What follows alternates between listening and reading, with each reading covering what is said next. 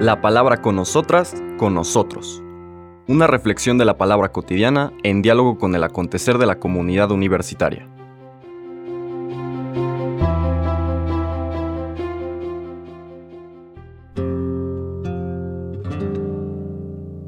Hola, buenos días.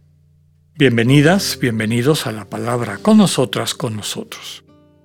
Hoy llegamos al viernes, cambiamos de mes, hoy es primero de julio. Vamos terminando esta decimotercera semana del tiempo ordinario.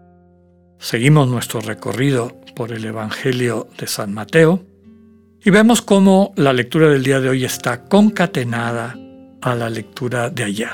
Esta aparición de los conflictos de Jesús, del Señor Jesús, y su propuesta de vida religiosa, es decir, de vida religada, de vida de unión con Dios, de vida de comunión con el Dios vivo, nuestro Padre, nuestro Creador, aquel que por amor nos llamó a la existencia, el conflicto de esa visión del Señor con la visión de pues esta pseudo religión que en el fondo era una ideología, una ideología que iba dejando no bendición, transformación, liberación de muchísimas personas, sino iba dejando personas marginadas, puestas a un lado, maltratadas, violentadas, victimizadas. El texto es eh, en este capítulo 9, los versículos del 9 al 13. También lo habrán escuchado muchas veces antes. La versión de Mateo dice, En aquel tiempo Jesús vio a un hombre llamado Mateo, sentado a su mesa de recaudador de impuestos, y le dijo, Sígueme. Él se levantó y lo siguió. Después, cuando estaba a la mesa en casa de Mateo, muchos publicanos y pecadores se sentaron también a comer con Jesús y sus discípulos. Viendo esto, los fariseos preguntaron a los discípulos, ¿por qué su maestro come con publicanos y pecadores? Jesús los oyó y les dijo, No son los sanos los que necesitan de médico, sino los enfermos. Vayan pues y aprendan lo que significa. Yo quiero misericordia y no sacrificios. Yo no he venido a llamar a los justos, sino a los pecadores. Palabra del Señor. Pues aquí vemos, siguiendo la línea de una serie de relatos que nos van a acompañar en esta mistagogía del Evangelio de Mateo, un nuevo conflicto. Ayer vemos, vimos el conflicto del Señor que le dice al paralítico, te perdono tus pecados. Y los defensores, entre comillas, de Dios, que existían en esa época y hasta el día de hoy, se enojan. Y qué barbaridad, este es un blasfemo, ¿Por qué trae a ese Dios trascendente al mundo? ¿Y quién se cree que es para hacer esto? En fin, la presencia de Dios, el dinamismo de Dios, no está centrado en cosas sagradas, en prácticas sagradas o sacralizadas. La presencia de Dios se da cuando hay amor, fraternidad, sororidad, que permite a todas las personas involucradas en ese dinamismo crecer, liberarse, encontrar lo mejor de sí mismas, de sí mismos. Y era evidente que esa, y es evidente, sobre todo cuando acabamos de leer el texto del día de hoy, que esta otra visión, este, pues no sé cómo decirla, rigorista, que entiende la perfección de Dios como esta pureza de acuerdo a sus propios criterios, pues eso no va dejando esa experiencia de fraternidad, de hermandad, de apertura en particular a aquellos que nos pueden parecer más necesitados de que se les ayude a encontrar una nueva vida.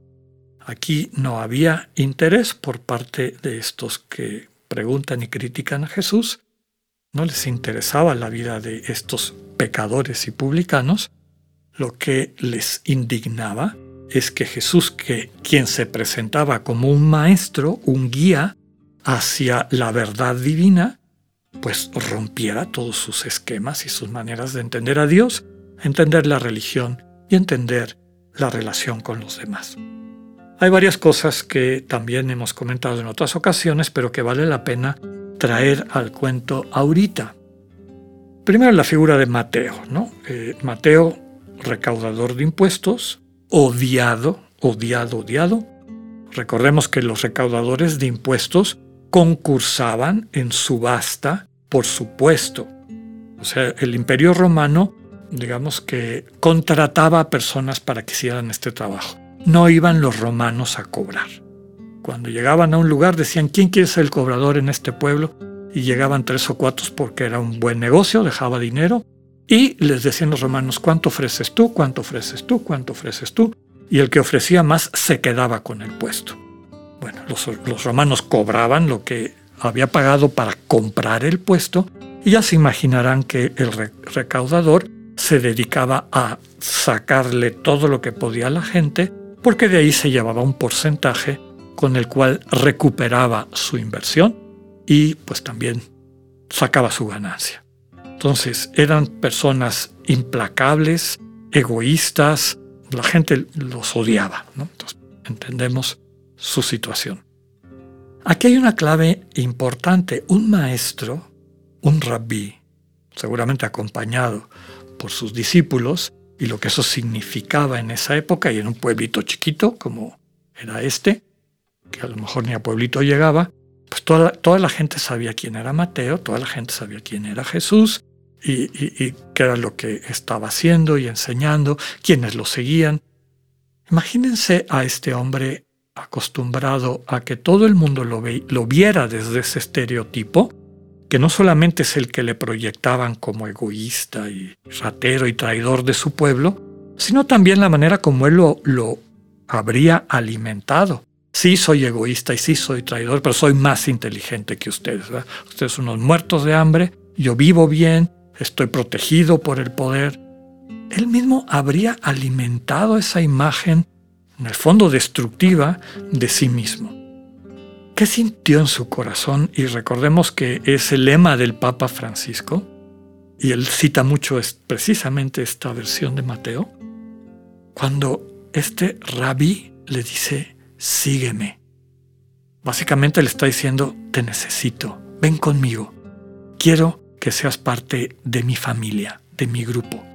Te aprecio, te convalido, percibo tu dignidad, le rompe todos los esquemas.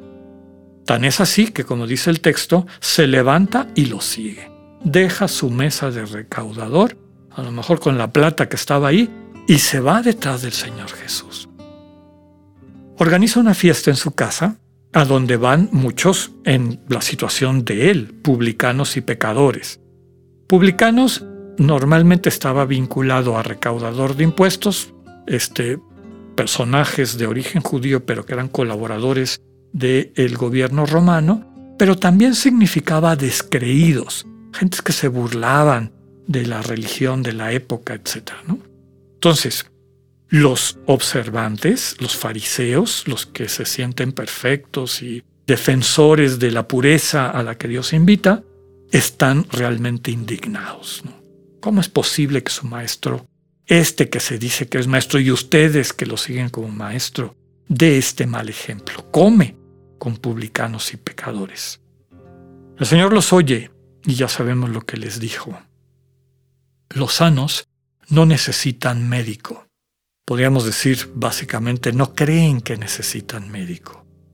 Los enfermos, los que se dan cuenta de su situación, buscan al médico y, ellos tienen un poquito más de esperanza. Y para que se den cuenta de que están más enfermos de lo que se han dado cuenta ustedes, les dice el Señor, vayan y aprendan lo que significa yo quiero misericordia y no sacrificios. Mejor culto que podemos dar a Dios, la mejor manera como nos podemos vincular con el Señor es la misericordia, que ya explicamos muchas veces, que significa literalmente tener un corazón cordia, donde alguien que, está, que es miserable, que se siente víctima, que ha sido maltratado, a quien se le ha quitado la dignidad humana, pueda encontrar un lugar de refugio, de amor, de sanación, de transformación. Eso es la misericordia. Tener un corazón donde nuestros hermanos más necesitados, más vulnerables, encuentren lugar. Y eso es lo que hacía el Señor y lo que le estaba enseñando a sus discípulos a hacer. No he venido a perder el tiempo con los que se creen justos, siguiendo las reglas de su juego, sino vengo a llamar a todas y a todos a la realidad de que no hay ningún ser humano que no esté herido por el pecado, ya sea como víctima o como victimario. Escuchemos la voz del Señor que nos dice a todas y a todos, sígueme, te necesito, ven con nosotros. Que tengan un buen día, Dios con ustedes.